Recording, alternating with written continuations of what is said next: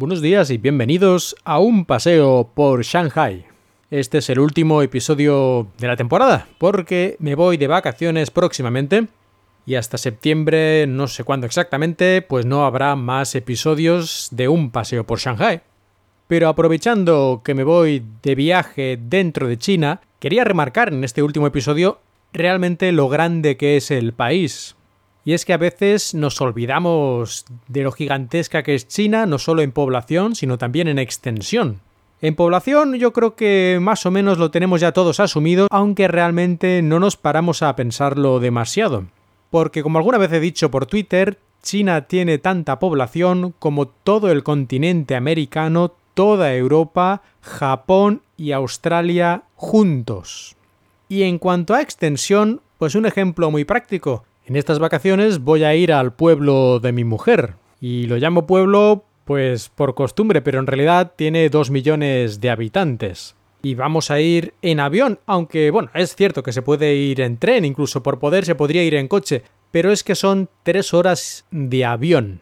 Eso es aproximadamente lo que se tarda en ir desde Madrid hasta la capital de Dinamarca, Copenhague. Así que esto es como cruzarse toda Europa, con la diferencia de que estamos todavía dentro de China, y ni siquiera es el lugar más alejado al que podría ir desde Shanghai. De hecho, eso está más o menos a medio camino, a unos 1600 kilómetros. Podría ir, por ejemplo, hasta Urumqi, que está a 3200 kilómetros de Shanghai, es decir, al doble de distancia. Eso es más o menos como ir desde Valencia hasta Moscú. Ya veis que poca broma con las distancias en China.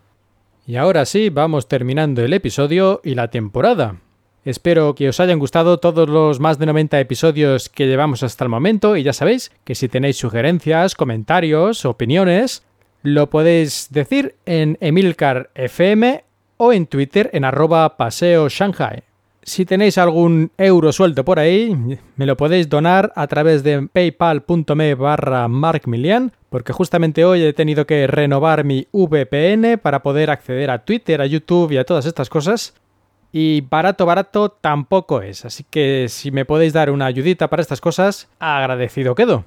Espero que paséis unas buenas vacaciones de verano, los que tengáis la fortuna de tenerlas, y los que estéis trabajando durante este mes de agosto, que lo llevéis lo mejor posible. Muchas gracias a todos y nos vemos en septiembre.